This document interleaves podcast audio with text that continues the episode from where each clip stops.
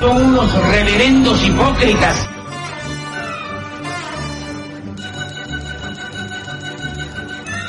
¿Por qué no suben a la tribuna a responderme si son tan hombrecitos? Tú te puedes reír, tú puedes decir lo que tú quieras, pero tú mientes.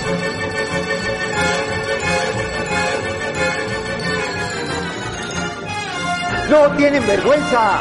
¡No tienen cara! Cállate, chachalaca. Bienvenidos a Política Nacional. Disculpe si nuestras netas se le estrellan en la jeta. Y por favor, sea serio.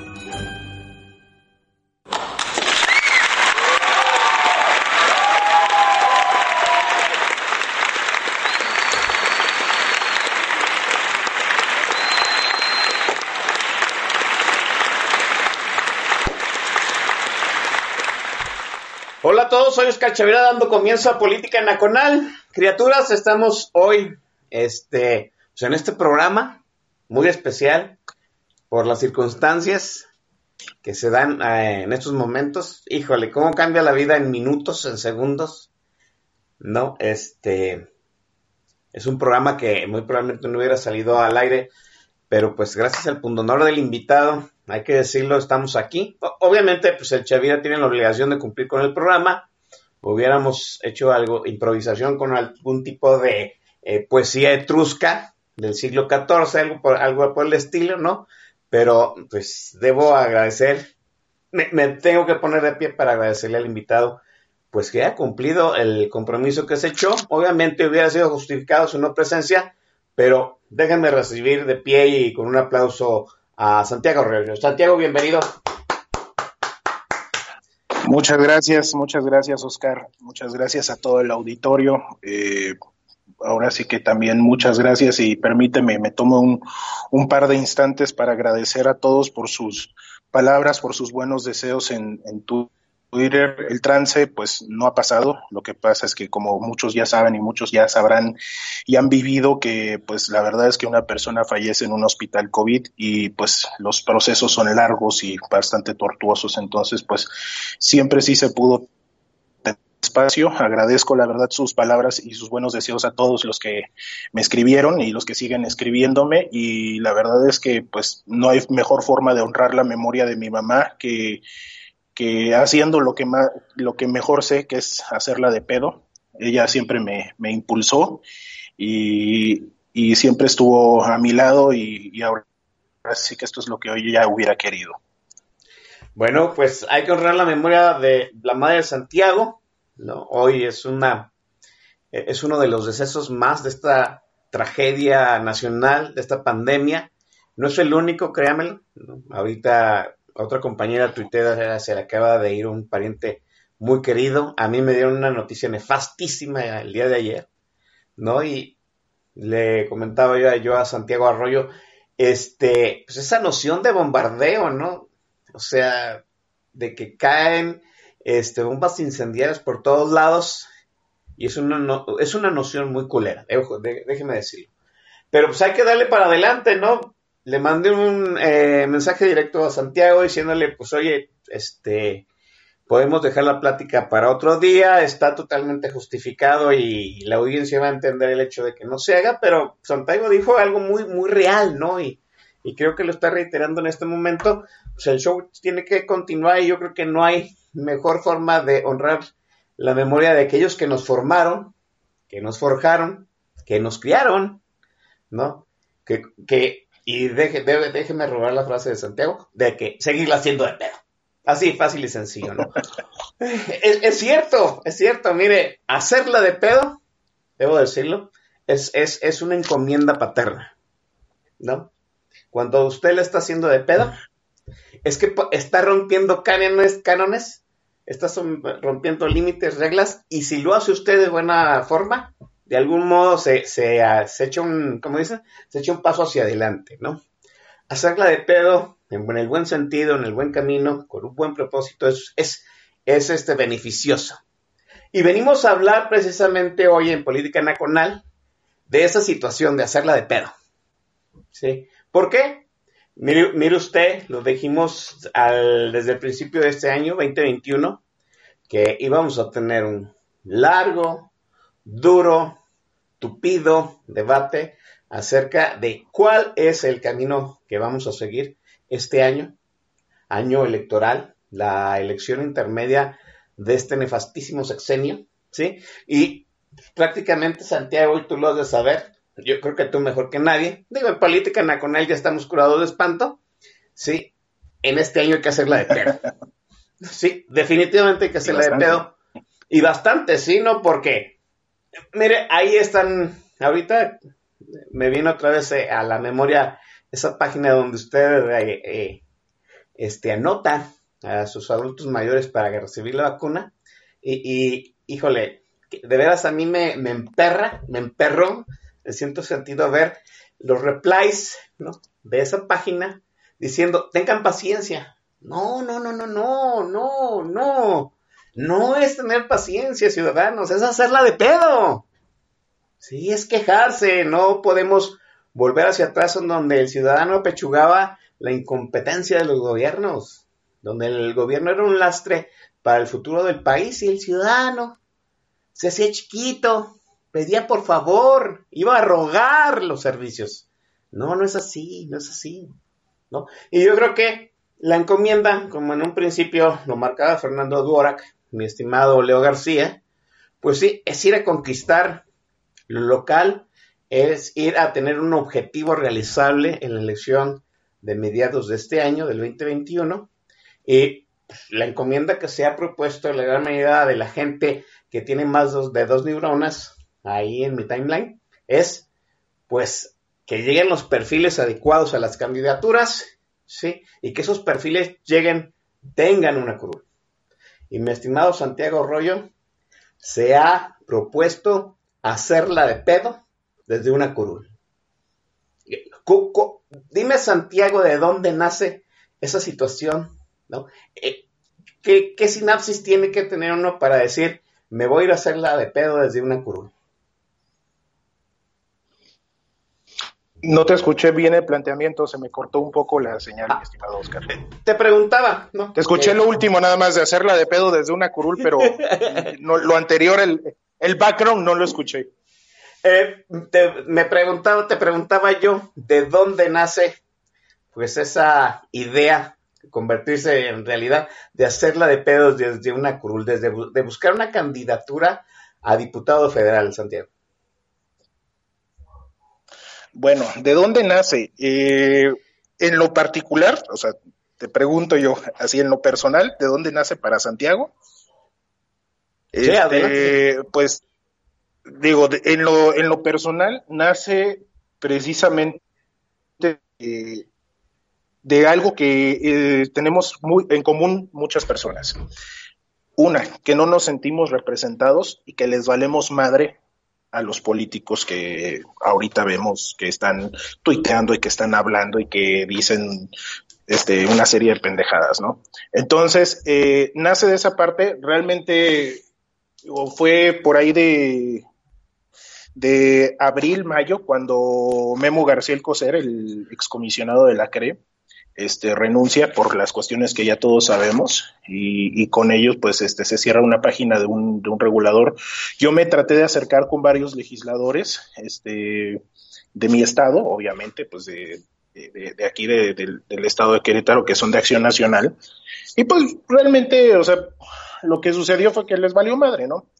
Eh, nunca, o sea, el que me atendió, me atendió a través de un achichincle y lo demás fue ignorar, ¿no? Entonces, así fue de manera sistemática con otras situaciones, este, con la finalidad, digamos, de yo como ciudadano, como dice el Don Vix, ¿no? De picarle las nalgas a los, a los legisladores, a nuestros representantes, y pues esa, esa ahora sí que ese valemadrismo que, que muchos, ahora sí que mis legisladores presentaron, ¿por qué? Porque a lo mejor eh, los critico, porque a lo mejor este, no les aplaudo las pendejadas que dicen a diario ni nada de eso. Entonces, pues de ahí nace esa, eh, digamos, es como la semillita que empieza a germinar, a germinar, a germinar, a germinar, y haciéndola de, de ahora sí que como yo digo, ¿no? Haciéndola de pedo, buscando todas las, ahora sí que todas las vías, ¿no?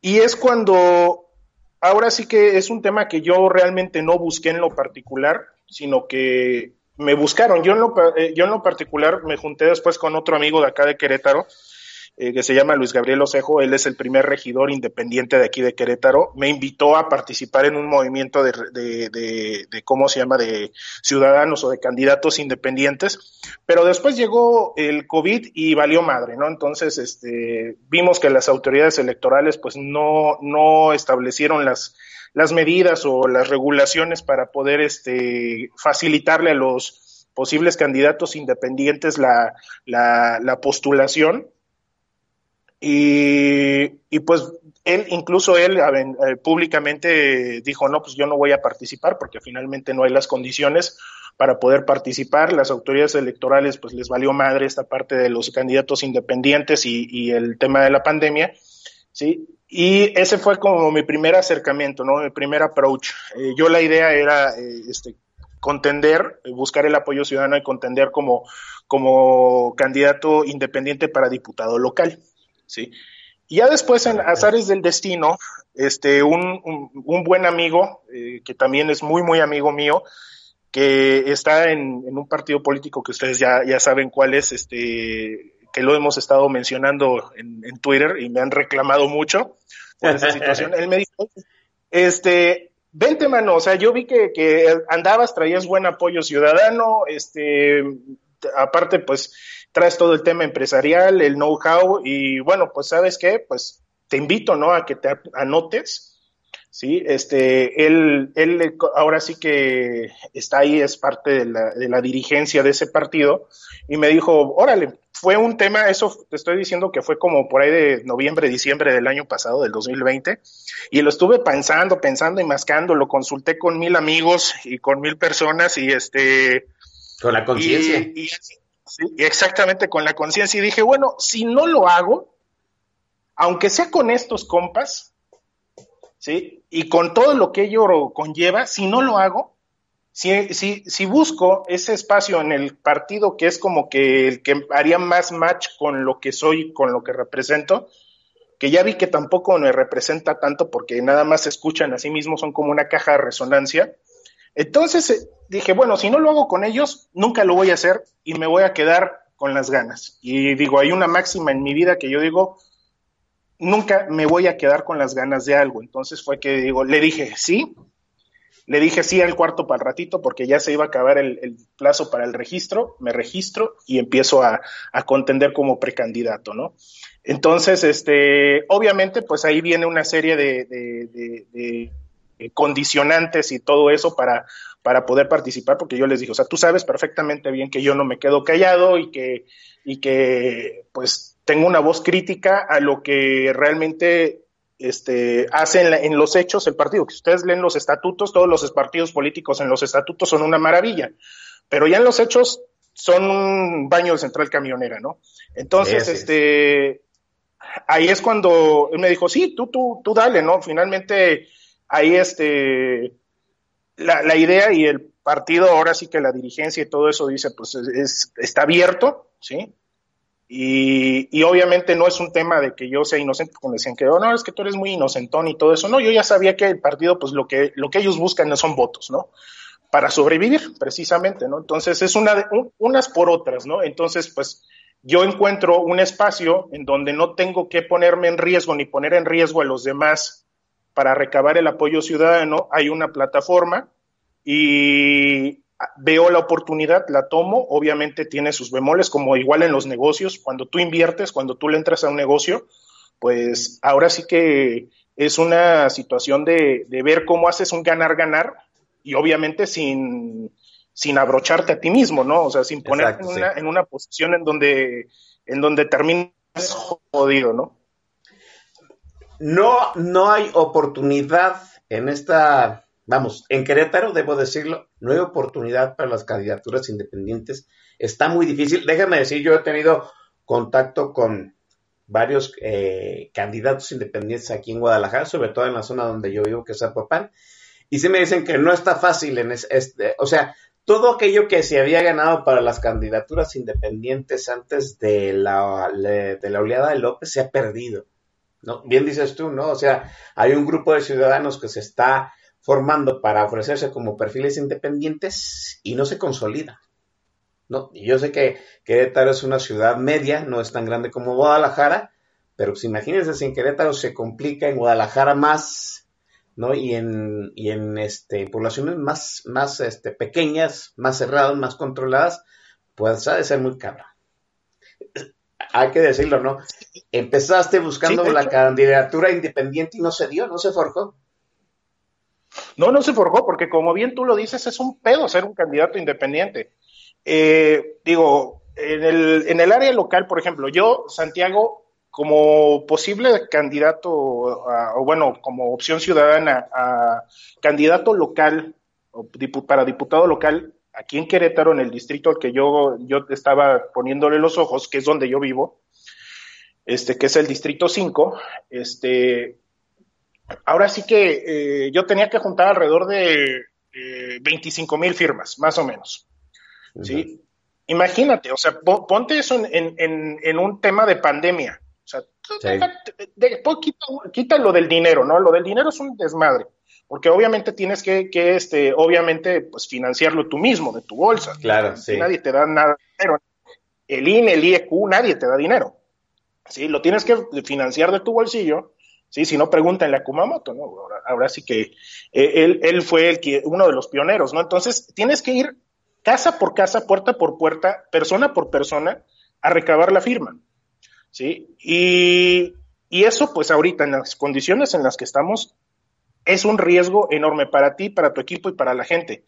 Entonces, ahí ya tenemos un freno y luego aparte que los institutos electorales poco o nada hicieron al respecto, ahora imagínate, para diputado federal hice las cuentas, nada más por, por no dejar, tenía que reunir cerca de 65 mil firmas. O sea, 65 mil vectores de contagio en medio de una pandemia para poder ser candidato. Y le pongo también el ejemplo de mi amigo Luis Gabriel Osejo, este, cuando él contendió para ser presidente municipal, él tuvo que reunir 125 mil firmas. Dices, madres, o sea, es una cifra que dices sencilla, o sea, la dices fácil, pero a ver, recábala en 30 días, porque son 30 días los que te da el, la legislación electoral y los acuerdos de, de los institutos electorales para poder recabar el apoyo. Entonces, si es un, es un verdadero, un verdadero relajo para el, candidato independiente y es muy difícil. La verdad es que es una situación bastante, bastante, bastante complicada.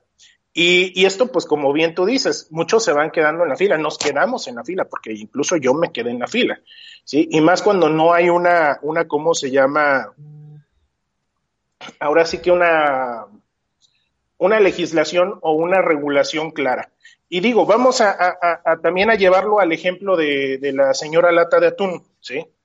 A ella también le pasó, o sea, incluso a, ella le fue muy complicado conseguir las, las firmas para poder alcanzar el, el, registro como candidata presidencial de la República y después también lo vimos con el relajo de, cómo se llama de, de, su partido político, que también fue un, un, verdadero problema. O sea, ese, ese tema es bastante complicado ¿sí? De, de, desde el ras de suelo salir como independiente, como candidato, sí, ellos, ahora sí que la legislación lo llama candidato independiente, pero digo, desde ciudadano, desde el suelo para arriba, es muy, muy complicado, ¿no? Y no es justificación a que, pues, por ejemplo, e, esa dificultad no es justificación a que yo, por ejemplo, haya optado este, una plataforma u otra, ¿no?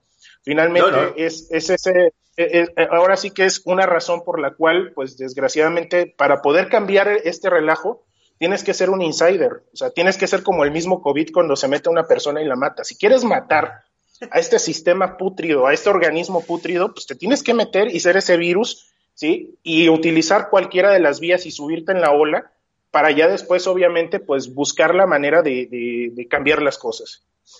No, nótese esa situación, o sea, me está gustando mucho cómo lo está planteando este Santiago, porque mire, ahí está el Master Sorlac este, en el, en el tag de la estación con los rudos, y sí, no, o hay que decirlo, de un de repente un día vemos que el estimado Santiago Arroyo, pues es precandidato, ¿no? A una diputación federal por, eh, por, el por un partido, no lo vamos a mencionar por cuestiones legales, ¿sí?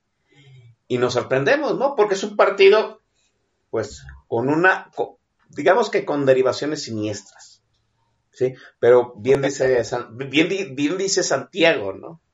Y, cuando yo, este, cuando yo lo invité a esta plática, le dije, porque pues, va a saltar a la charla esa situación, ¿no? ¿Cómo te postulas por ti? Y es cierto. Eh, o sea, yo Santiago Arroyo, nosotros lo conocemos, no es una persona con esa boca, con la vocación del partido. Pero, pero, hay que decirlo de esta forma, ¿no? Cuando los partidos, digamos, más hacia el centro político, no te hacen caso, porque sucedió, ya nos dimos cuenta, ¿no? Los partidos políticos más en el centro, más grandes en su amplitud, que no están urgidos de esa sobrevivencia electoral, ya, ya estamos viendo que nos están recetando, ¿sí? Más de lo mismo. Margarita Zavala va otra vez por el pan, por piedad, ¿no?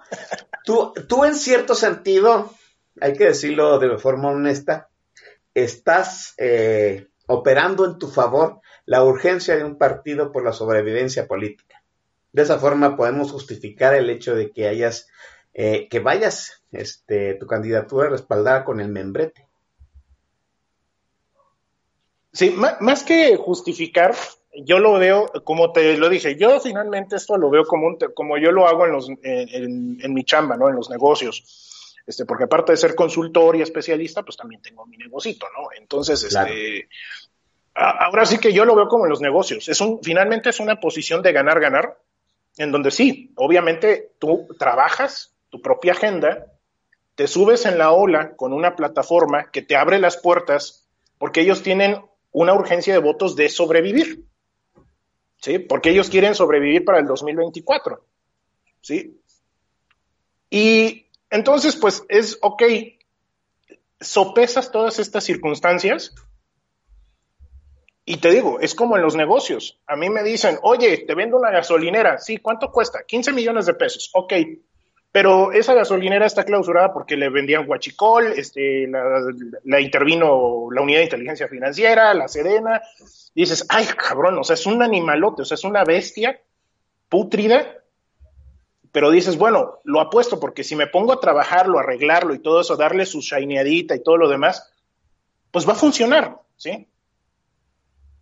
Y puede funcionar, es una apuesta al final del día, ¿sí? Entonces, aquí la cuestión es que, este, digamos, es ese, es ese ganar-ganar en donde tú pones de tu lado tus, tus condiciones o tus, digamos, este, tu, lo que traes tú encima, y del otro lado, pues los otros amigos ponen, porque digo, finalmente eh, quien me invitó es un amigo, a quien estimo mucho, me puso en, la, en, el otro lado las, digamos, como las pretensiones para ser precandidato. Ya fui precandidato, hay que aclarar muy, mucho eso, porque luego seguramente algunos pitufos o algunos diablillos rojos andan escuchando y posiblemente quieran utilizar esto como, ah, está haciendo actos de pre-campaña este cabrón, o bueno, haciendo actos este, fuera de los tiempos este, legales, ¿no?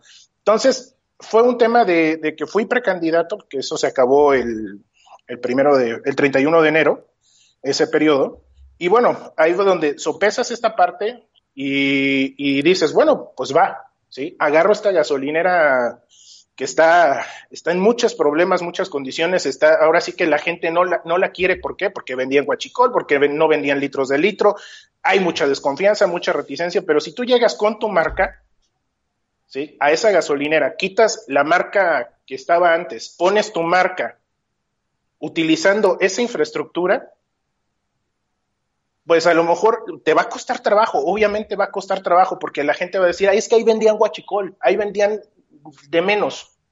Pero si tú traes tu marca y empiezas a dar servicio, das atención y escuchas a tus clientes y todo eso, pues ahí es donde la, gente empieza a decir, ah, bueno, vamos a darle chance a estos güeyes de esta nueva gasolinera. Nueva administración. cargas. Sí, exactamente. Nueva administración, nueva marca, nuevo producto. Vas, cargas y te das cuenta. Compruebas que te dan producto litros de litro, que facturas fácil, que hasta te regalan un café y es incluso un poquito más barata que la competencia. ¿Sí? Te vas contento, ¿sí? Porque te atienden, te entienden. De eso se trata, ¿sí? De llegar con tu marca a esta infraestructura que posiblemente pues ya creó desconfianza en la sociedad o en tus consumidores y así es como yo estoy viendo este planteamiento de esta relación extraña, ¿sí? Que muchos pues les brincó, ¿no? Pero les brincó ¿por qué? Por el mismo e, esa esa idea de, del cruzaboletismo, de esa idea que dice Don Biggs, ¿no? De, que estamos casados buscando un padrote, ¿no? Y no, no queremos experimentar más, ni queremos ver otras cosas. Sí, entonces, este, la gente que sigue comprándole las gasolineras verdes, y aunque los maltraten y los pateen y los escupan, ahí siguen yendo. ¿Pero por qué? Porque sienten seguridad en esa madre, ¿no? Y no van a la azul, ni van a la roja, ni van a la naranja, ni van a la de otro. ¿Por qué? Pues porque les gusta el padroteo, ¿no? O sea, eso es a lo que vamos. Vamos a ponerlo en esa, en ese, en ese, digamos, como, como contexto. Sí, así es. Déjenme dejar aquí la charla con esas ideas, ¿no? Es un ganar-ganar para este, pues, quien está apoyando la candidatura de, Santiago. Es un ganar para Santiago porque él trae obviamente su agenda personal como, ciudadano, ¿sí? Y esa situación de la nueva administración, ¿sí? Pero vamos al primer corte musical. Mire, pues, a veces siento como que estoy contenido en ese programa por la situación que está pasando Santiago Arroyo, pero déjenme echarle en cara, pues, este, que es un chillón de primera Santiago Arroyo, ¿no? Déjenme decirle por qué. Dice él que jamás le hemos cedido el control de la tornamesa y él fue el primero que tuvo el control de la tornamesa en el primer programa que estuvo con nosotros, ¿no? Yo creo que ya no se acuerda porque nos lo ha reclamado eh, constantemente, pero sirva este programa para, para este, respaldar nuevamente el gusto musical de Santiago Arroyo. Santiago, venga con la primera rola que propusiste para el playlist. Ok, bueno, ahora sí que eh, es, esto es como un himno para mí. Ahora sí que digo, yo estoy un poco más joven que tú, Chavira, pero yo creo que crecimos juntos con esta banda. Ah, claro. Eh, eh, esta banda Sí, e, es, forma parte de esta generación disruptiva, de que nos vale madre todo, esta generación golpeadora que somos nosotros los que tenemos ahora sí que 30 y más. Y es Molotov, Gimme the Power, y que es como un himno, y es algo que tenemos que grabarnos en la cabeza. ¿sí? Algo que tenemos que, que, aplicar todos los días. Ahorita este gobierno nos quiere sometidos, nos quiere jodidos, nos quiere amolados ¿sí? Y como dice la canción, ¿sí? Los buenos somos más y jalamos más parejo, ¿sí? Y ahora sí que espero que la disfruten. Ya es algo, ya es algo muy trillado, pero es muy, está muy, muy cepillada y muy escuchada, pero es una canción que debemos de tener siempre presente y más el 6 de enero, pero en el 6 de, el 6 de junio de este año.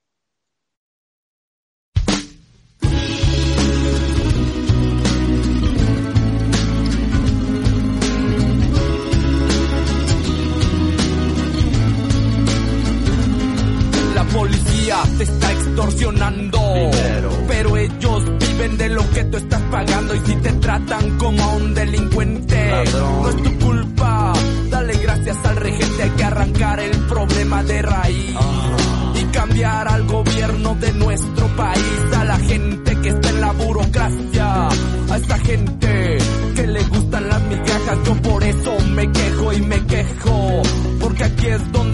yo ya no soy un pendejo que no guachas los puestos del gobierno.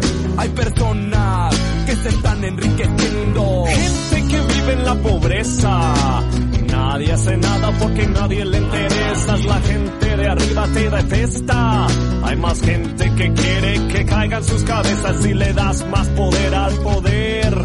Más duro te van a venir a coger. Porque fuimos potencia mundial somos pobres, nos manejan mal. Dame, dame, dame, dame todo el power para que te demos en la madre. Gimme, gimme, gimme, gimme todo el poder, so I can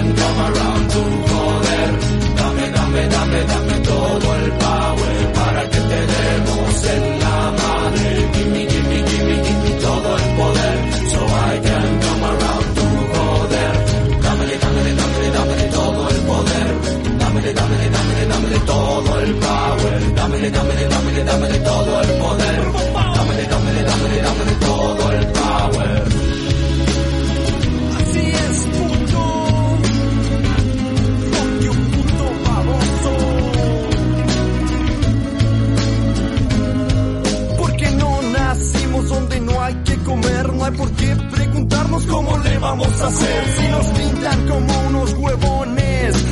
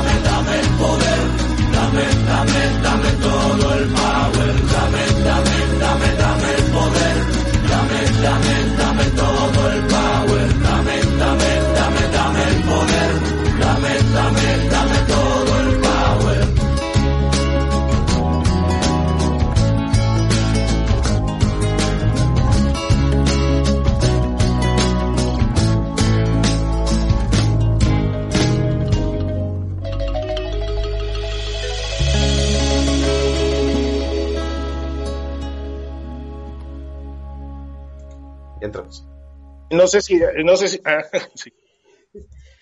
Bien, estamos de vuelta aquí en Política Nacional. Oiga, fue este Molotov. Debo decir que la gente los menosprecia enormemente. Les voy a decir por qué. Porque Molotov emerge en un momento en que la censura mexicana estaba muy cabrona. Sí, recuerda usted al Tri, que eran como los abuelitos de, de Molotov. El, el Tri pasó una etapa muy cabrona de, tocadas clandestinas a finales de los 70, principios de los años 80. Sí, cuando muchos de ustedes eh, pues apenas estaban en, eh, en, ¿no? este, en las hormonas de sus papás, ¿no? Este, y el Tri empezó a hacer eh, pues esa situación de todos los rockeros de ser contestatarios al régimen, ¿no? El Tri empezó a hacer un rock muy contestatario, muy de protesta. Este, el jefazo del Tri, ¿no? empezaba sus conciertos mentando en la madre al PRI al presidente, ¿no? Y eso se perdió en los años 80. Todo ese rock en español que nos acaban de chutar en un documental de, de Netflix, pues eso era un rock urbano que se quejaba con analogías del régimen, no lo mencionaba por su nombre, hay que decirlo así, ¿no? Muy correctito en el vocabulario, hasta que Molotov nos regresó las vísceras, ¿no? Las vísceras, así que dicen, Molotov tiene una canción que se llama Puto, ¿sí? Yo lo puedo decir tranquilamente, puto, así de fácil, ¿no? Que ahorita, puta, ¿no? Se, se indigna la gente, pues cabrón, es una etiqueta, el que quiera se la ponga, ¿no? Y, y vuelvo a decir, Molotov pues, es una banda muy menospreciada por esa situación, pero nos retornó, vuelvo a decir, a ese rock contestatario, a ese rock que tomaba, que decía las cosas como eran, ¿sí? Hablado como un mexicano común y corriente, ¿sí? Y eso, eso rompió censura, hay que decirlo. Rompió censura, a tal grado se volvió este popular Molotov, ¿sí? Que para pasarlo en las estaciones comerciales lo censuraban, compitidos, ¿se acuerdan ustedes? Por no, por no perder la ola de Molotov, la ola de, del entusiasmo por la banda, las, las estaciones comerciales censuraban a Molotov compitidos a la hora de, de las palabras altisonantes. Bueno, qué bueno que Santiago Herrera nos recetó Gimme the Power de Molotov. Déjenme darle la bienvenida a la gente que está ahí en el tag. Eh, está el señor Antonio Boilercito, el coronel Chorizo, Dritten, Efren Carizares, el Edson, el Master El Shah, Javo Querétaro, que es paisano tuyo, supongo yo. El Jules Guitar.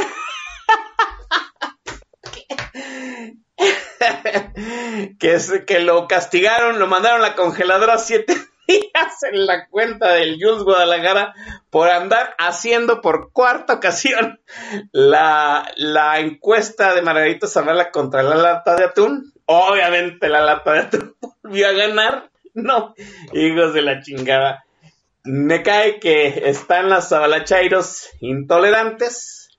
Si estuvieran en el poder, imagínense que Margarita Zavala hubiera ganado la elección. Eh, obviamente estamos hablando en una, pues, en una utopía irrealizable, ¿no? Y, que usted, que, que Jules Guitar, ¿no? que mi estimado Jules, volviera a hacer la encuesta de Margarita siendo presidenta contra la eso. ¿Quiénes estarían pidiendo censura? Los abalachairos. Las, las faunas no son tan diferentes. Nada más que unas tienen poder y otras no. Pero mire, ya censuraron a Dios Guitar por una encuesta de la, en la que todos nos hubiéramos reído tranquilamente y no hubiera pasado nada, pero los, este, los lamedores de gónodas de los caudillos andan desatados. Bien, eh, dice Leo García que es Team Lata. Yo también soy Team Lata de Atún. Que, que, que, alguien por favor nos haga la playera y las empiece a comercializar para mandarlo a chingar a su madre. Este, Mister X 2019, está Nosferatu 1487, mi hermano Javo Chávez. Mire, Javo Chávez en su momento, déjeme darle un reconocimiento, creó tantas cosas en la elección del 86 que pudo haberse vuelto rico haciendo playeras y tazas, pero no, mire, todo fue gratis para, para la fanaticada, ¿no? Mire, Corazón también dice Timlato de Deberíamos, ah, ya que Margarita ande, ande este, haciendo mítines, deberíamos aparecerles todos con unas playeras de Timlato de Bueno, en fin. Está mi comadre Sócrates Ochoa, está Corazón, bien contestona, el Pachucote, Goquitis, y está el maestro Sorlac presente ahí en el tag de la estación. Dice Santiago Arroyo, que es un ganar-ganar. Gana el perfil ciudadano que trae su propio proyecto, gana el partido que está abriendo espacios eh, para los perfiles ciudadanos desde lo local. Suena bien, ¿no? O sea, eso es lo que hemos venido pugnando aquí en Política Nacional. Que los partidos empiecen a construir sus perfiles, que se acerquen a la gente, que escuchen a las comunidades, que no piensen, que no piensen en componendas, en pactos de cúpulas nacionales y que vayan a arreglarse desde lo local. Santiago Reyes es un perfil ciudadano, muchos lo seguimos en Twitter desde ya bastante rato. A mí me gusta lo que propone. Santiago Rocho es un excelente eh, mm, ¿cómo, decir, cómo decirlo? Es, una persona que sabe hablarle a la gente, poner las cosas técnicas en, los conceptos energéticos a ras de piso. ¿no? Estuvo aquí en una plática que nos dio de cómo estaba Pemex y nos hizo ver a Pemex como, como un, un, niño mimado, como un este, millennial que todavía vive en la casa de su papá. Me encantó la analogía, ahorita nos acaban de su candidatura como si fuera este, pues, una estación de gas. Eso es ponerle a ras de piso a la gente los temas complicados. Yo no tengo duda de que eh, Santiago Rocho tenga el perfil. Aquí, como dice eh, mi estimado Master Sorlac, yo mismo lo digo, y si usted ha visto mi timeline, mando bien agresivo en ese punto, es la letra chiquita de los membretes, la letra chiquita de los partidos. Y yo le voy a hacer la pregunta obligada a Santiago Arrocho, ¿no? ¿Eres un candidato libre? ¿O en, en, ese, en, ese espacio que te abrió el partido hay un convenio en donde hay una letra chiquita? Este, no, no, no, no fui a revisar latas de atún. Ahí siguen, ¿eh? Este, muy bien, mira, este, sí soy un candidato libre porque finalmente yo les dije, a ver, yo no voy a traicionar lo que, lo que represento y lo que soy, ¿sí? Y, menos por utilizar esta, esta infraestructura este, de esta gasolinera, ¿no? eh, porque finalmente yo dije, bueno, pues si yo voy a venir a, hacerle refurbishing a esta, esta gasolinera, pues yo le voy a meter pues de lo mío, mi marca, mi nombre. Finalmente el acuerdo es, ellos sobreviven, ¿sí? De alguna manera, y yo me subo a esta ola y me meto como insider, ¿sí?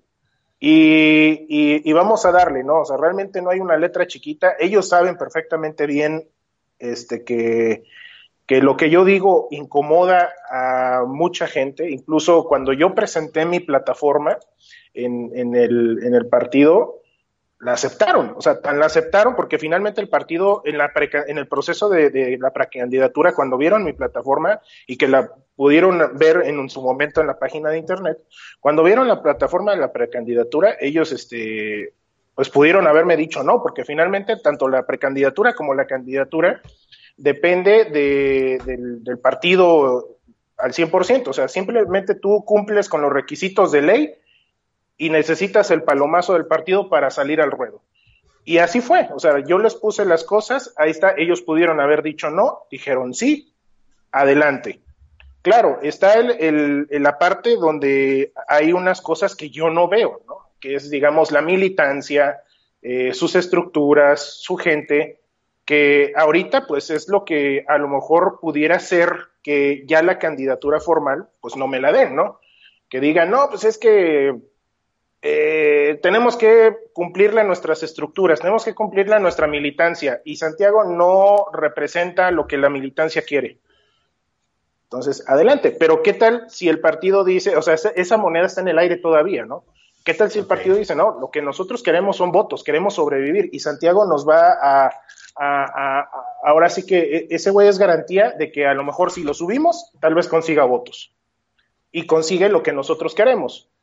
¿Sí? Porque una cosa es la militancia y al final del día muchas veces, y ya lo hemos visto en varias ocasiones, que al partido político con tal de sobrevivir le vale un cacahuate la militancia, ¿sí? Entonces, porque finalmente la, militancia, pues, digo, pues, ahí está, ¿no? Es base, ¿sí? Pero al final del día, lo que te, a ti como partido, como la, ahora sí que la legislación electoral en, al día de hoy este, te marca para sobrevivir son los votos, no la militancia. Antes era al revés, la militancia te daba vida, ahorita no, son los votos. Entonces, si no consigues los votos, el 3% que te piden, o 2%, una cosa así, estás para atrás.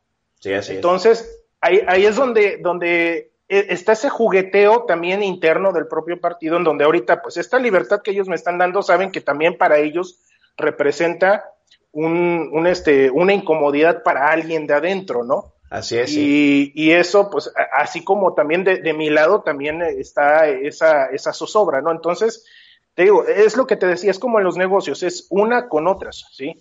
Unas con otras. Y obviamente, este, ahora sí que yo cuando estuve en el periodo de precampaña, no bajé la voz, ni me quedé callado. Y me preguntaron, y muchos tuiteros, y también en Facebook, me, me, me atacaban, o sea, porque si realmente era, era un, este, una cosa de, un asedio. Es que, ¿por qué el pez? A ver, y, y las organizaciones, y perdón, este, ¿cómo se llama? Los órganos reguladores y, este, y el aborto y el, matrimonio igualitario y esto y lo otro. Yo les respondía y se quedaban así de, ah, no, sí, está bueno, mira, este güey, sí, este, pues al menos no le tiene miedo a decir las cosas como son. pues finalmente yo jamás le tengo miedo a decir las cosas como son, ¿sí?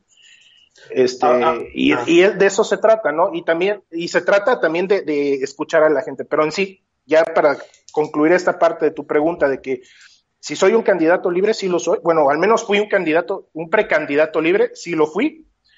Si voy a ser un candidato libre, obviamente, si el partido me da la oportunidad de ser, este, ¿cómo se llama?, candidato, lo voy a hacer también, porque mi idea, como siempre, tanto en los negocios como en la vida, es ganar. Y yo quiero ganar, y pues voy a hacer todo lo posible por, ganar y responder, ¿sí? Responderle a la gente que confíe en su momento, ¿sí? Si yo llego a ese, a ese punto, a la gente que confíe, pues bueno, le voy a responder. Y a los que no confían obviamente les voy a responder con plena libertad, vaya. Ah, este, no, vamos a hacerlo así, cortito. No hay temas, no, no te vetaron temas. No, no hay aprobaciones de, de antemano. O sea, por decirte, en esos temas no te, no hay vetados discursos, no hay vetados temas, no, no estás preaprobando ciertas cosas, nada de eso. No, no, para nada. En eso. Para nada, para nada. Déjame decirte que todos los partidos tienen una plataforma política que se asume, ¿no? pues es, es su encomienda este, política que está regresado en el Instituto Nacional Electoral. ¿Sí? es algo público. No estoy sacando nada debajo de la manga. Está en el portal del Instituto Nacional Electoral.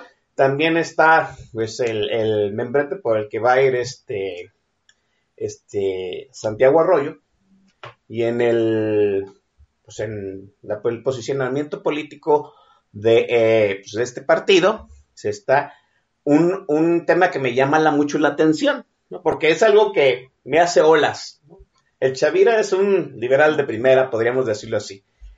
El posicionamiento del partido político que pretende darle un espacio a Santiago Arroyo cita entre sus planteamientos que desde el legislativo debe de haber, este, de, se debe impulsar un programa de valores de la nueva familia mexicana.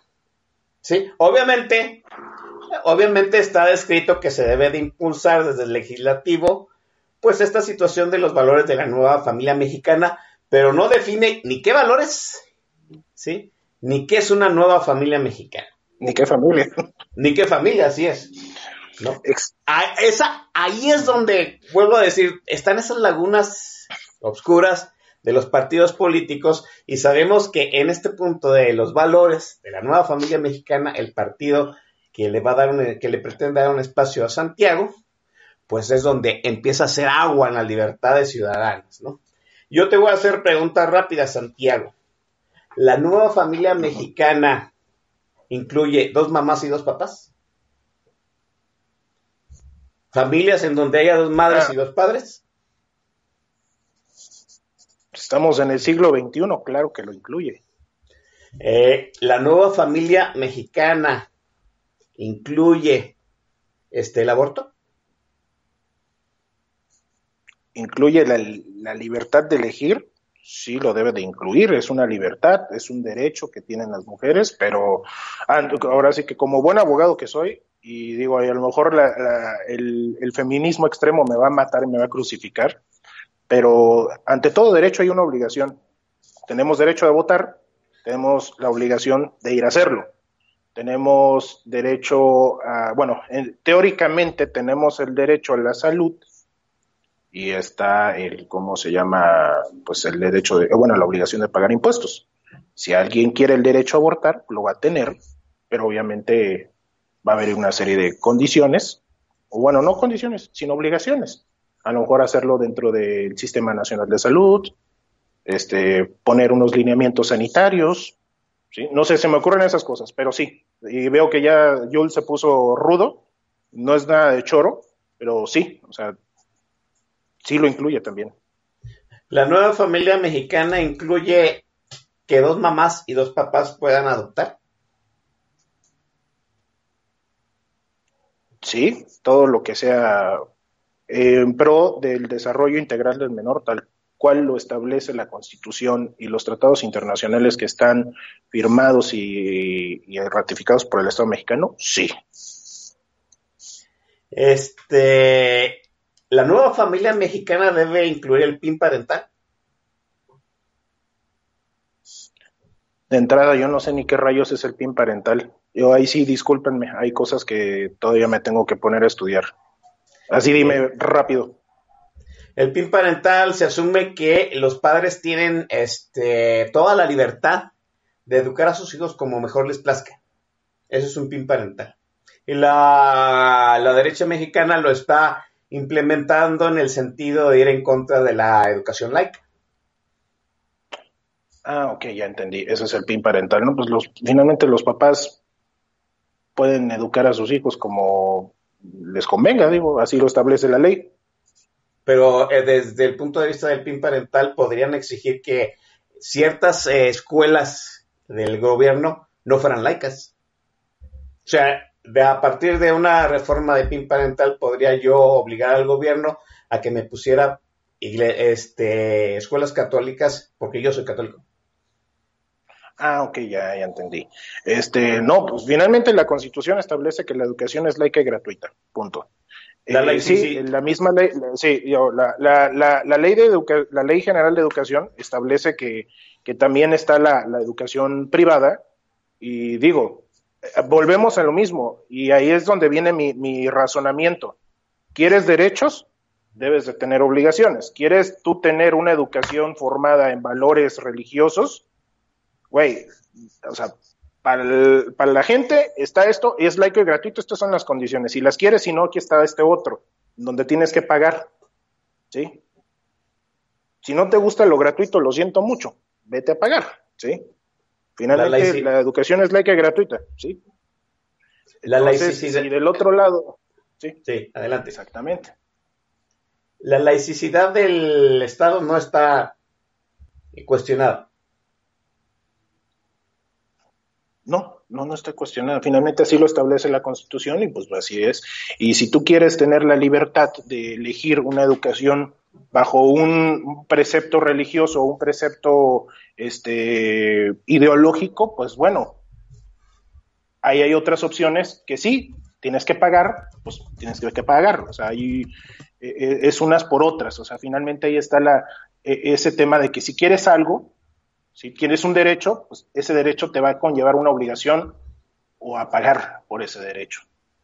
Eh, el, Entonces, digo, yo, yo, yo jamás, así, la, la- la Constitución establece que, que la, la educación es laica y gratuita, punto, se acabó, o sea, no hay de otra, ¿sí? Yo no voy a hacer a la escuela pública con preceptos o valores religiosos, porque finalmente hay una separación iglesia-estado, y así lo establece la Constitución. Si la Constitución dijera otra cosa, ah, pues bueno, vamos a atender la supremacía constitucional, ¿sí? Así de sencillo.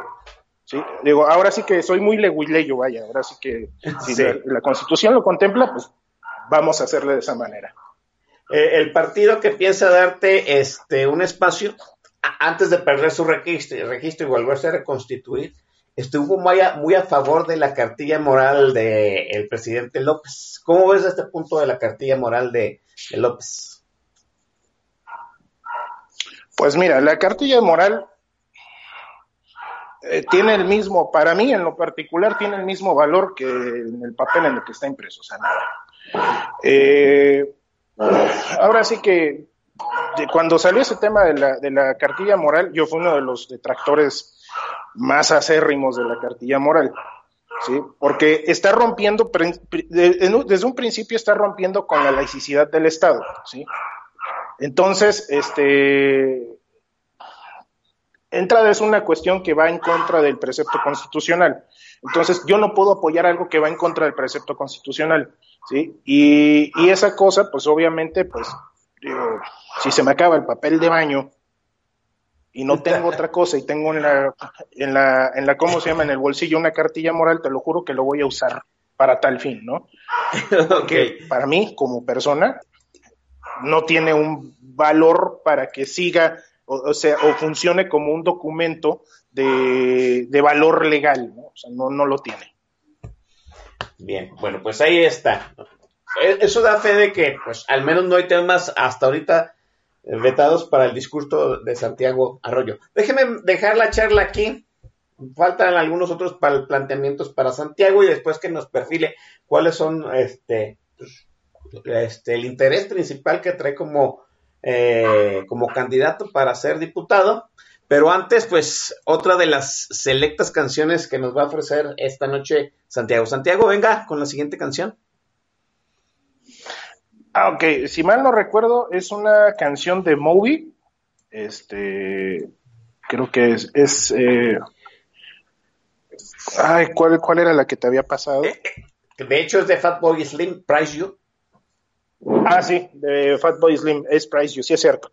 Este, de hecho, el, el playlist tiene un alto contenido político, esta canción tiene un alto contenido político, sí, eh, aunque no lo crean, es, esta canción pues este, celebra, sí, es una celebración de que estamos pasando, de que estamos saliendo de un, de una etapa dura de nuestras vidas y, y por eso dice Praise You, es, así que te celebro, ¿no? Vamos a celebrar Eh, ahora sí que vamos a celebrar que estamos vivos, vamos a celebrar que tenemos todavía libertades, vamos a celebrar que, que podemos hacer las cosas y ahora sí que espero que la disfruten.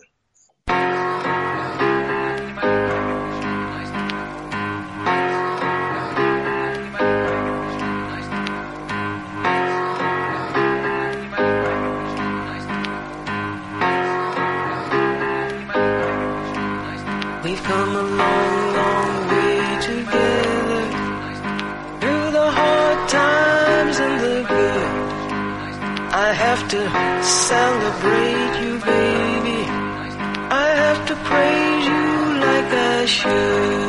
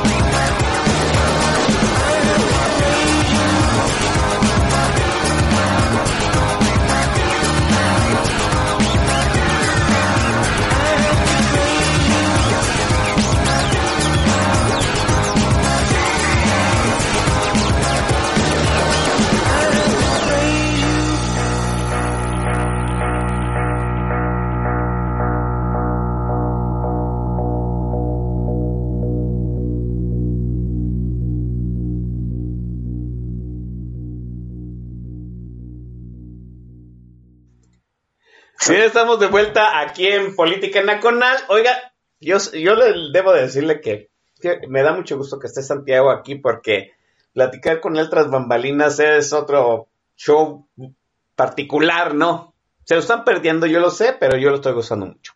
Este, oiga, están haciendo una pregunta hipotética, ¿no? Eh, ya eres legislador, estás en la bancada de pues, el membrete que te abrió espacio y hay una reforma para quitarle la laicidad al Estado. ¿Cómo votaría Santiago Arroyo en esa, pos- en esa este, situación hipotética? Eh, quitarle la laicidad al Estado. Ay, es- es- está complicado. Es buena pregunta. Digo, de entrada yo partiría del, del inicio de que, bueno, tratar de preservar la laicidad del Estado. ¿Sí? Digo, hasta donde se pueda.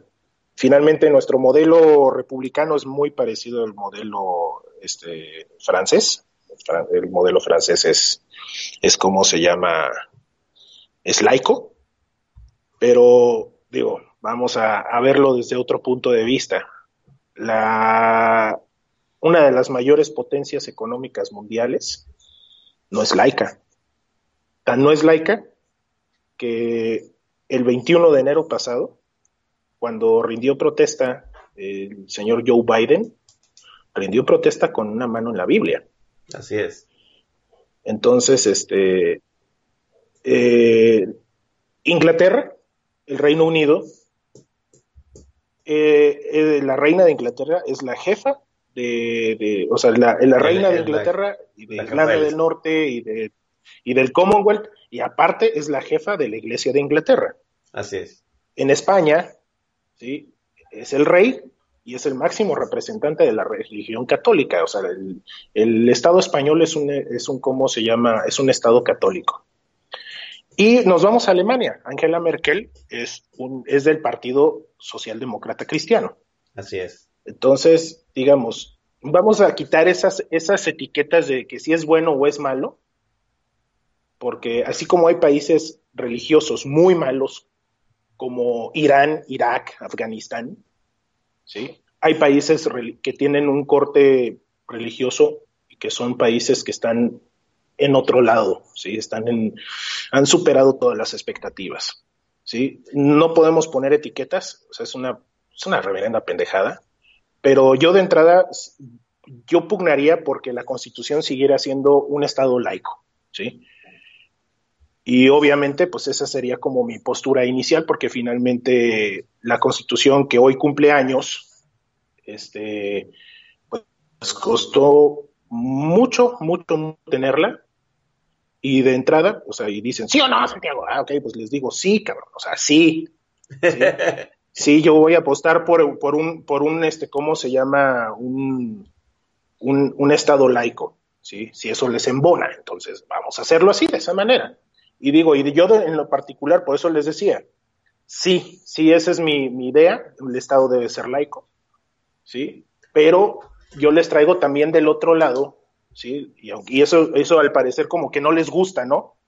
este, a la gente. Muchas veces no le gusta, ok, pero ¿sabes qué? Eh, porque nos encanta compararnos con Estados Unidos, con Inglaterra, con España. Ay, cabrón, esos estados son, son religiosos, ¿sí? O sea, tienen, tienen un corte religioso muy marcado, ¿sí? In God we trust, ¿sí? God save the Queen, Dios salve al rey, viva Así es. España, viva Santiago. Ah, cabrón, o sea, dices, y son países que están en otra posición, ¿no? En otra posición en el mundo, ¿no? Ah, Ahora hay que decirlo, ¿no? Es una otra notación, otra cultura, otra historia.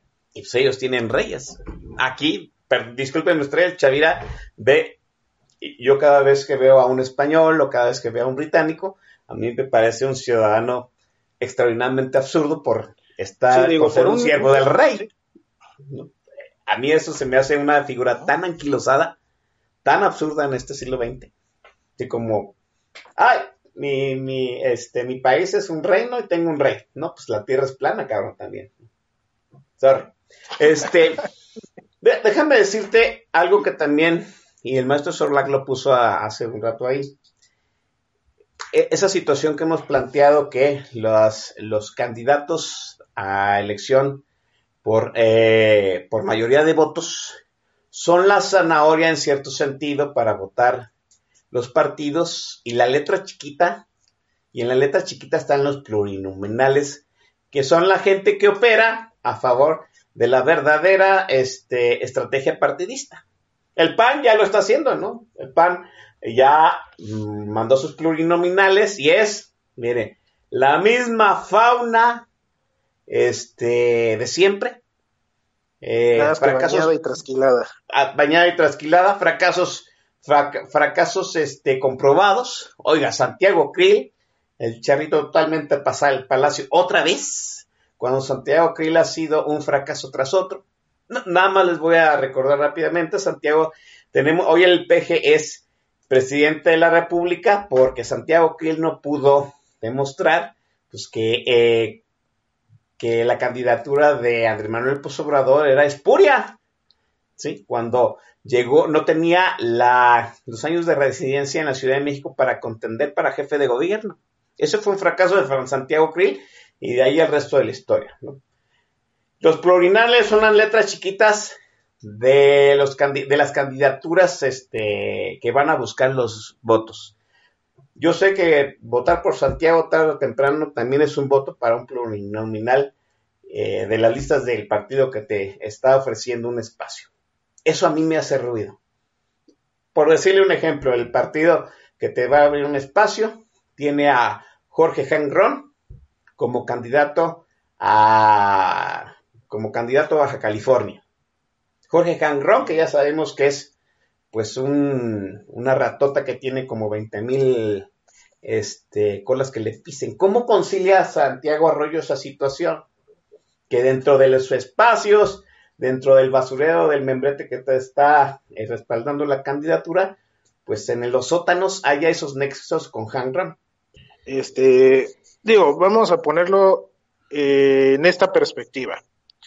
Sí, del lado de, este marbete al cual me estoy subiendo al momento que yo compro esta gasolinera, pues vienen muchos impresentables, pero también del otro lado, o sea, si tú el 6 de enero, o bueno, quien sea, ¿no? El 6 de enero vota por el candidato azul, está votando por la competencia de la lata de atún, ¿sí? Que es igual de pernicioso que el que está de este lado donde yo estoy. Sí. Así es. O sea, es a lo que vamos. O sea, son gente que no te va a escuchar, que le vas a valer madre. por eso mm, vamos mucho a donde dice Don Vix, ¿no? Vamos a, exigirle a ese vato, porque finalmente estamos hablando, son 500 diputados, de los cuales 200 son plurinominales y 300 son este, de elección popular, ¿no? Entonces, las probabilidades de que tú tengas éxito picándole las nalgas al funcionario que por el cual tú votaste son más, son más, o sea, por cuestión de números, son más que esa, esa cargada política, ¿sí? Entonces, este, partiendo de esa base, ¿no? O sea, tan es pernicioso el, plurinominal azul como es pernicioso el plurinominal morado o el pernicioso el plurinominal guinda o el rojo o el verde o el que sea. ¿Sí? Porque finalmente ahí es donde meten normalmente los partidos políticos, meten a sus refritos. ¿Sí? Ya lo vimos, ahí está, ya anduvo circulando por WhatsApp la, lista esa de, del Partido Azul, ¿no? Así es. Y este, y vimos, la verdad es que sí, así como hay gente muy buena, muy rescatable en ese instituto, hay gente que valen una fregada, ¿no? Y que no representan a la gente, o sea, ese es el detalle, vaya. Esa es la razón, una de las razones por las cuales también yo me estoy postulando. Finalmente, para ser efectiva, es efectivo, efectivo esa, o bueno, me postulé en su momento como precandidato y ojalá se pueda dar la otra, para en dado momento, pues, llevar a esos, eh, llevar esa, ese, esa, esa elección, ese, esa, esa opción que tuvo la, la gente en su momento en las urnas, llevarla hacia, hacia esos 300 que pesan más que los 200 que son elegidos por base, ¿no? Y que son, son perniciosos. Finalmente, si hay algo en los plurinominales, o sea, si hay algo, los plurinominales lejos de ayudarle al país, son perniciosos, o sea, son, son como se llama, en general, en términos general, los, los diputados plurinominales han sido más perniciosos que benéficos para la, para la sociedad mexicana. Y es algo que se tiene que quitar. ¿sí? Es algo que se tiene que eliminar. ¿Sí? Y Ah, deberíamos eliminar los caneladas, este, los, los diputados plurinominales, los senadores Ah, plurinominales. cl- ah, claro que yo estoy a favor de eso. ¿sí? Yo estoy a favor de que, de que se eliminen. O sea, son muy perniciosos. Porque se viene el, el reciclation, compadre. O sea, sirve para seguir manteniendo esa clase política de la cual la gente ya está hasta la madre. ¿Sí? Sí, así es. porque finalmente eso se ha convertido. Entonces, si se propone quitarlos, obviamente los partidos políticos van a decir, ah, no manches, ¿sí? Pero si propones quitarlos, la gente lo va a ver con buenos ojos, ¿sí? Dejen ustedes el, tema de la carga de la carga financiera que representa un diputado, porque finalmente esos plurinominales se van a venir a sustituir por otros otros diputados, pero ya de elección popular. Sí, así es. Sí, entonces, este, finalmente ahí es donde, donde está esa cuestión donde, pues ya el diputado plurinominal es desplazado por uno de elección popular, a quien se puede aplicar la que dice Don Vix, ir y picarle las nalgas para que trabaje por, por la gente. Sí, así es. Pasemos ahora a qué nos ofrece Santiago Arroyo si es que llega a conseguir la candidatura. Digamos que planteémoslo rápidamente en, no sé, tres, cuatro, cinco propuestas que tú dices, esto ten- tengo, esto voy a, a revisar si llego a una curul. Ay, cabrón, eso es un acto anticipado de campaña, pero bueno, vamos a ponerlo, este, No, porque en, cierto sentido, digamos como ciudadano, ¿qué es lo que piensas que le urge más al país, no? Yo no veo que sea... Ok, una- ¿Qué le urge? O sea, bueno, ¿a ¿qué le urge más al país desde la perspectiva de Santiago Arroyo en caso de llegar a un a un este a una curul, ¿no? O sea, ¿qué, qué le voy a qué, qué- en un caso hipotético qué le entregaría a la ciudadanía, ¿no? Sí, ahora sí que el, el niño diputado por un día. es, Este, como si preguntan... diputado, Ah, exacto, ¿no? Es, eres diputado por un día, ¿no? En esos congresos infantiles, ¿qué propondrías? Bueno, que el Congreso en la realidad ya es infantil, pero bueno, Bueno, este ah, ok. Ok, este, uno, finalmente, en lo más importante, eh, darle voz a las personas que se sientan representados. Y, y no, no, es, no, es ese, no es esa frase vacía, sino que va, va con carnita, ¿sí? Porque el, yo con lo que he platicado con mucha gente y interactuado en Twitter, en Facebook, en muchas redes sociales, incluso ya en la, en la, ¿cómo se llama? En la realidad, este, la gente no se siente representada por, por los fulanos que están en San Lázaro, ¿sí? Este, y en, y en el Palacio de Donceles.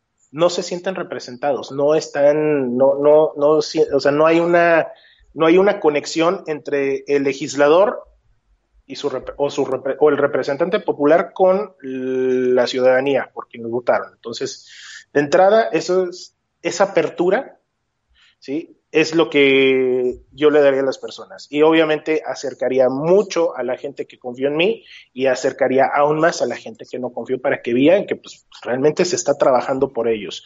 ¿Trabajando en qué sentido? En lo que necesitan. Finalmente un diputado no nada más legisla, o sea, finalmente el diputado también sirve para picarle las nalgas al presidente, picarle las nalgas al presidente municipal, picarle las nalgas al gobernador, picarle las nalgas a los senadores. Entonces, finalmente es, yo sería el picador de nalgas oficial. en un distrito. De, de- de- así es. Sí, en cierto sentido, sí. Sí, Entonces, digo, sí, exactamente. Esa es una. Dos. Eh, ¿Qué obtendría la, ciudadanía al votar por Santiago? Bueno, ya, ya, ya tienen voz, ya tienen voto, ya están representados, ya sería el picador oficial de nalgas de- de un distrito y está la otra, obviamente, legislar eh, en favor de todo lo que sea, este, ¿cómo se llama?, favorable y que también favorable a la ciudadanía, no al Estado. O si me llega una iniciativa de ley, eh, como la reforma esta, la ley de la, de la industria eléctrica, obviamente agarro esa iniciativa y me limpio el rabo con ella. ¿sí? Porque atenta y vulnera toda la estructura, ¿cómo se llama?, constitucional que tenemos. Sí, entonces obviamente ya así es más, ahí en la comisión, si yo estuviera en la comisión de energía, ¿sabes qué, compadre? Este, eh, ¿qué hay de comer? Sí, aquí tienen, yo voto en contra, adiós. O sea, ni la voy a leer, ¿sí? Porque ya la leí, entonces, este, ya la leí, ya sé que está mal, entonces, pues no, ¿sí? Y eso le hace daño a la gente, le hace daño al país, le hace daño a los bolsillos de las personas. Este, y obviamente, pues se buscaría esa, esa cuestión, y no nada más eso, sino también para cualquier reforma este, que sea importante o de, de, gran calado, como esta de la ley de la industria eléctrica o lo de la Guardia Nacional o cuestiones así, siempre Parlamento abierto, Parlamento abierto, ahí está, el Parlamento abierto, están las disposiciones para Parlamento abierto y es letra muerta, la neta. O sea, no, no lo usan, ¿sí? Y volvemos a lo mismo, es esa desconexión entre los partidos políticos legisladores con la ciudadanía, que les vale pito a la ciudadanía perdón que lo diga de esa manera, pero creo que estamos en, estamos en la, en la, estamos en, en el contexto, ¿no? Sí, así le vale gorro, le, les vale gorro la ciudadanía y, y, pues este, pues ahora sí que esa, hay esa desconexión, ¿no? Obviamente el Parlamento abierto, acercar a, la iniciativa privada, acercarse a, pues, con la gente que producen, carajo, o sea, finalmente hay que acercarlos, ¿no? Desde, desde el, desde el, ahora sí que el, el tendero, el, el, abarrotero, el tianguista, hasta el gran empresario. Finalmente, toda esa gente produce, toda esa cadenita de valor genera. Y todos esos que, que generan, pues hay que escucharlos, ¿no? A, también a, a, las, a, las, personas que tienen muchas necesidades. Entonces, pues sería legislar en, en favor de todo eso. Y, y, obviamente, pues esa, esa es parte de esa, de esa chamba. Esa es la chamba del, del legislador, finalmente, escuchar a la gente, darles espacio a todos, ¿sí? No es progresismo porque tampoco eh, se trata de, de, hacer una imposición, vaya, ¿sí? Entonces, este, es negociar. Finalmente el legislador también va a fungir como negociador porque van a ver, así como vemos ahorita y en Twitter y en todos lados y lo vemos ahorita en el tag, ¿sí? Está el, el Le Chairé Blue y está Le Chairé Rouge, ¿sí? Sí. Entonces, tú como legislador tienes la, la labor culerísima de encontrar un punto medio entre esos dos. Así es. ¿Sí? Entonces, pues tienes que ahora sí que encontrar un punto medio en, entre esos dos para ahora sí que hacerles entender que sí, hay que ceder, no, te, no, no, no vamos a hacer este, la educación católica, pero tampoco este, te vamos a quitar ese derecho, ¿no? De que, de que lo tengas, por ejemplo, ¿no? O sea, no voy a, no voy a quitarte el derecho a, abortar y que el aborto sea libre y seguro, pero tampoco te voy a dejar que vayas y abortes en un con, en un tugurio en Iztapalapa y que te cueste 100 pesos, ¿no? Exactamente, o sea, digo, ahora sí que eh, buscar esos puntos medios, ¿no? En donde se le dé lo que necesita la gente, pero obviamente la gente aprenda a dar. Y eso es mucho de lo que eh, el Don Vix dice. O sea, tenemos que, que aprender a ser más proactivos, ¿sí? Y esa proactividad es también, bueno, dar, ¿sí? Ok, me están dando un 80% de lo que quiero y tengo que dar un 20%. Pues bueno, ahora sí que es finalmente una negociación, ¿no? Yo lo veo así como una negociación, como en los así negocios. Es porque al final del día yo, hay, sí hay negocios así, la verdad es que hay el 90% de los negocios que hago se dan, el 10% no se da, pero no se da por cuestiones o financieras, por cuestiones legales o nunca es por un tema de que de que el, el ¿cómo se llama? La, la, otra parte se ponga en un plan intransigente, ¿sí? Finalmente saben que si vas a llegar a una mesa de negociación tienes que dar algo. Hace muchos años había un anuncio de, de la Secretaría de Hacienda que me gustaba mucho el eslogan, ¿no? Contribuir corresponde. ¿Qué quiere decir? Que to, to, todos los ciudadanos queremos que nos den, pero pues, también nosotros debemos de contribuir en cierto sentido a, a que se den esas cosas, ¿no? Eh, déjenme dejar la charla aquí. Vamos a la penúltima intervención musical de Santiago Arroyo y volvemos. Santiago, venga con la siguiente rola. Ok, a ver, deja. Recuerdo cuál era. Ah, pues sí que la, de, la dejo yo y tú la describes. Es un verdad de Alicia Keys. Ah, ok. Sí, va muy a tono con lo que estábamos platicando, ¿no? Este. Underdog es el. Ahora sí que es el. En un, es un vocablo norteamericano o anglosajón para referirse este, al, al perdedor designado, ¿no? a la persona que sabes que, que, que, no va a ganar, que tiene todos los, todo, todo en contra, ¿sí? Y finalmente termina ganando. Eso es, no lo digo por mí, lo digo por la ciudadanía, porque ahorita la ciudadanía es el underdog de, de, cómo se llama, de, de este juego. ¿sí? Eh, la ciudadanía es la que tiene todas las de perder, nos estamos muriendo, eh, nos están matando, nos están quitando nuestras libertades, tenemos todo que perder ahorita y, tenemos un Congreso capturado, un Poder Judicial, ya lo vimos, poder, o sea, se votó la, esta cuestión de la, del acuerdo de confiabilidad de CENER y hubo una magistrada que no votó porque, o sea, que votó en contra por sus convicciones ideológicas. Y este, y, o sea, tenemos muchos elementos de contra y la ciudadanía es, está en esta posición de underdog. Y, y de hecho, esta canción es reciente. Si ustedes ven todo la letra va muy encaminada a la gente que está en la primera línea de defensa ahorita contra la pandemia, eh, la gente que está desesperada por no tener trabajo y todo eso. Somos ahorita el underdog, los ciudadanos somos el underdog, pero también habla de que tenemos que activarnos, tenemos que chingarle, tenemos que hacer las cosas y de eso se trata esta canción. Yo les dije, este playlist tiene un alto contenido político.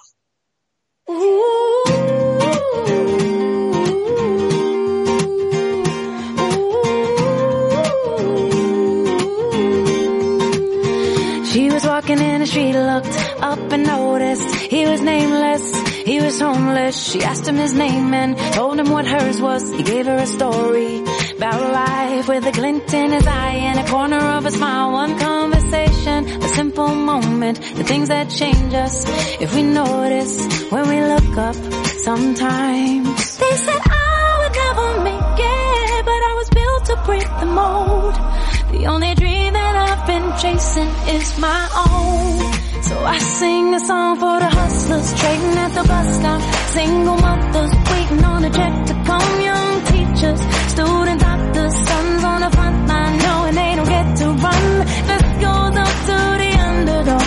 Keep on keeping it what you love. You'll find that someday, soon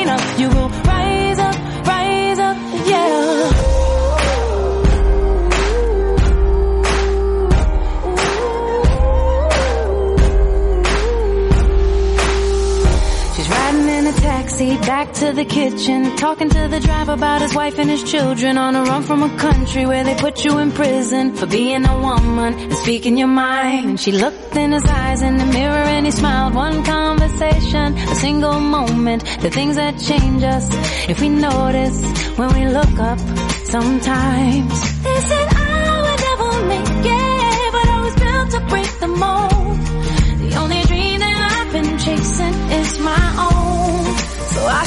a song for the hustlers trading at the bus stop. Single mothers waiting on a check to come. Young teachers, student doctors, sons on the front line knowing they don't get to run. Let's go up to the underdog. Keep on keeping it what you love. You'll find that someday, soon enough, you will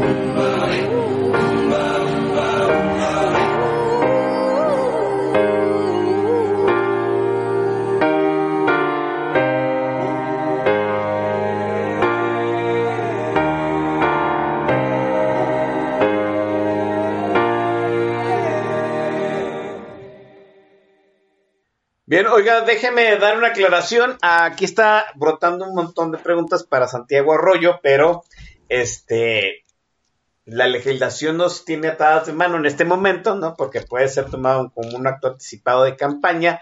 Eh, él presenta una postura clara, ¿sí? Lo vamos a invitar, este, lo voy a comprometer a Santiago Arroyo de que ya que tenga una definición y si sean los tiempos correctos, pues se empenga otra vez aquí a política nacional, este, pues a echar desmadre, sobre todo, ¿no? Y a contestar, todas esas preguntas que se van a quedar aquí guardaditas eh, para cuando ya no, no pueda ser tomado como un acto ilegal, ¿no? Mientras, déjeme decirlo así, ¿no? ¿Sabe qué me gusta de Santiago Arroyo? Que se atreve, ¿no? Alguien dijo, hay que levantar las nalgas del escritorio, y Santiago es uno de esos ciudadanos, vuelvo a decir, pues que todavía tiene las gónadas, las ganas, tiene la edad, hay que decirlo, este, para levantarse de su, de su asiento, eh, salir de su privilegio, porque hay que decirlo, ¿no? Salir de su privilegio e ir a, sí, pues a, jugar con la desesperación de un partido para plantear una candidatura desde adentro, ¿no? Qué bueno, Santiago Rocho, te felicito este, en cierto sentido admiro esa situación de ti. Eh, y como dicen, no, pues hay que, hay que empezar a hacerla de pedo desde adentro. Santiago, te agradezco enormemente haber estado aquí en Política Nada Coral, sobre todo en el contexto en que se dio este día. Eh, pues el pésame de mi parte personal, este, un abrazo. Yo creo que todo el TAG eh, y la gente que va a escuchar el podcast te acompaña en, este, pues en esta pérdida. Y pues hay que echar para adelante, Santiago. Gracias. No, muchísimas gracias, Shavira. Muchas gracias a todo el TAG y a todas las personas que nos están escuchando. Y, bueno, justamente ya cerrando, ¿no? Este, eh, eh, de eso se trata. Sí, es muy, es muy padre criticar, es muy padre decir, ah, no tiene huevos, no voy a votar por ti, que la chingada, o sea, todo eso. Pero, a ver, hazlo, aviéntate, hazlo. Obviamente vas a recibir críticas, vas a recibir muchas, muchos comentarios negativos, pero finalmente si no lo haces, nadie más lo va a hacer y volvemos a lo mismo, a esa sociedad pasmada, a esa sociedad castrada, ¿sí? Y esa sociedad este, que, que, no, que nada más está esperando a ver quién la padrotea, ¿sí? Y tenemos que salir para adelante, echarnos para adelante. Tenemos que, dijiste bien, levantar las nalgas. Y de eso se trata. Así es, vamos a, aquí mi hermano Chávez me dice que hay que revisemos qué se dijo y qué no se dijo en el programa para que no haya ningún problema. Vamos a hacerlo definitivamente. Le agradezco a la gente que estuvo ahí en el tag de la estación. Ha sido un programa especial, extraordinariamente bien llevado, sobre todo por Santiago. Eh, le agradezco mucho pues, el hecho de eh, prestarse a esta comunicación, a esta convivencia, a este reto de contestar preguntas incómodas. Y estaremos la semana que entra nuevamente aquí en Política Nacional este, echando desmadre, ¿no? Haciéndola de pedo en algún otro tema, pues de este extraño país que está siendo bombardeado por un virus. Nos vemos muchachos, cuídense.